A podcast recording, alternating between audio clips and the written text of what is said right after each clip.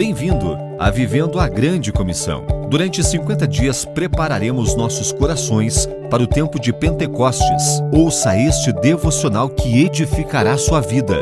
Um oferecimento de Missões Nazarenas Internacionais, América do Sul.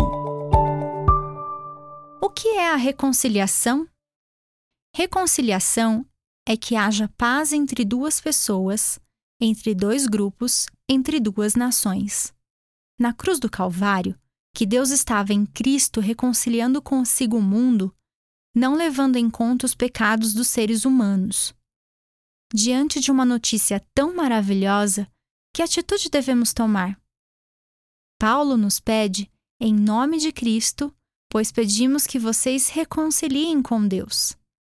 E que uma vez que estejamos reconciliados, Ele nos confia a palavra da reconciliação.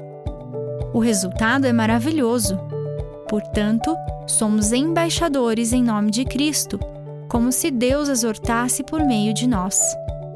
Obrigada, Senhor, por nos reconciliar contigo, com os outros e por nos tornar embaixadores da reconciliação.